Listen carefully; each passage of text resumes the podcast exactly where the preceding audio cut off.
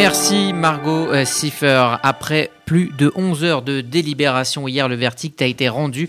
La Cour d'assises de Paris a condamné en appel Georges Tron à 5 ans de prison, dont 3 fermes. L'ancien secrétaire d'État a été jugé pour viol et agression sexuelle sur deux anciennes employées municipales à la mairie de Draveil en Essonne. Il a en effet été reconnu coupable de ces faits euh, sur l'une des deux victimes à la sortie de la salle d'audience. Maître Loïc Guérin, l'avocat de la deuxième plaignante, s'est exprimé. C'est en réalité une décision ce soir qui a un caractère historique historique en droit et historique dans la société française. C'est rien de moins. Qu'est-ce qu'elle dit justement cette décision? Elle dit que le viol ne se résume pas, c'est ce qu'on a toujours clamé, et avant même cette audience, on l'a dit et répété, le viol ne se résume pas à un inconnu qui violemment saute sur une jeune femme dans un coin de parking, mais que la contrainte peut également être exercée par cette emprise d'un supérieur hiérarchique, d'un puissant, sur une petite à qui on demande des faveurs sexuelles qu'elle n'aurait pas autrement accordées. Georges Tron euh, écope également hein, d'une peine euh, d'inéligibilité de 6 ans et d'une inscription au fichier euh, des délinquants sexuels. Bonjour Annette Lévy-Villard. Bonjour Rudy. Eh bien écoutez, oui, hier, un homme politique français, Georges Tron, a été envoyé en prison pour 3 ans par la Cour d'assises de Paris.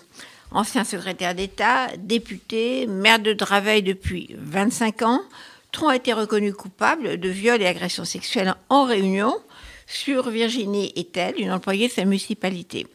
Deux femmes avaient porté plainte contre lui en 2011, juste euh, quelques temps après l'affaire DSK au Sofitel de New York. Alors l'affaire Tron date donc d'avant MeToo.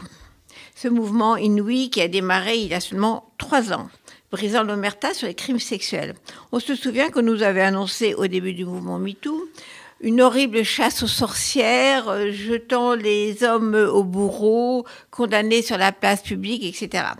Or, avant la condamnation de Georges Tron hier, un seul homme a été emprisonné et d'ailleurs il est en liberté aujourd'hui, c'est le prédicateur Tariq Ramadan. Il ne s'agit pas seulement de viol, mais l'intellectuel musulman est accusé par plusieurs femmes de viol et de torture, avec des témoignages absolument épouvantables. À part Ramadan, pas de condamnation, pas de prison depuis MeToo, mais des milliers de tweets dénonçant des agressions sans donner le nom des prédateurs la plupart du temps, des révélations, des témoignages, des livres et quelques plaintes devant les tribunaux.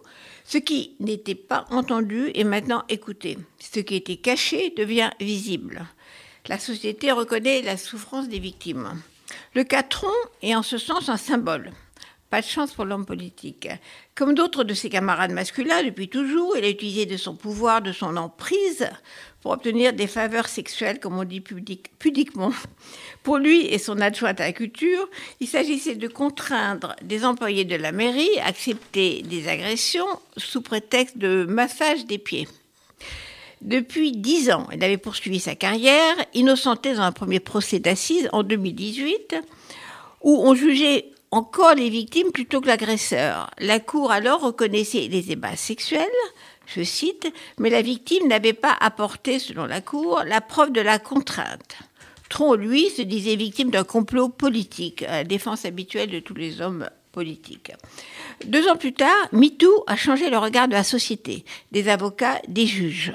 On commence à comprendre ce, ce que veut dire consentement et pouvoir. Après les livres de Vanessa Springora, de Camille Kouchner, de la patineuse Sarah Bitbol, et tous les témoignages d'enfants ou de jeunes sous l'emprise d'un adulte qui utilise son autorité pour les abuser.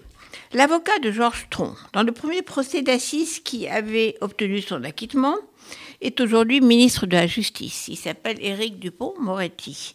C'est lui qui propose maintenant de changer la loi sur l'inceste, qu'on puisse parler de consentement qu'on ne puisse plus parler de consentement quand la victime a moins de 18 ans. Et hier, pour la cour d'assises, les agressions sexuelles du maire et de son adjointe ont bien eu lieu par contrainte morale en raison d'un lien de subordination. Un maire sur une subordonnée, ou un patron sur une salariée, ou un entraîneur sur des jeunes athlètes, ou un réalisateur sur une actrice, etc., etc., L'homme politique Georges Tron est bien sûr un symbole de ce changement. Avec cette lourde peine de prison en réponse aux deux tentatives de suicide de sa victime, la justice reconnaît qu'il n'y a pas besoin d'être roué de coups ou à moitié étranglé pour avoir été violé. que le pouvoir n'est pas seulement physique.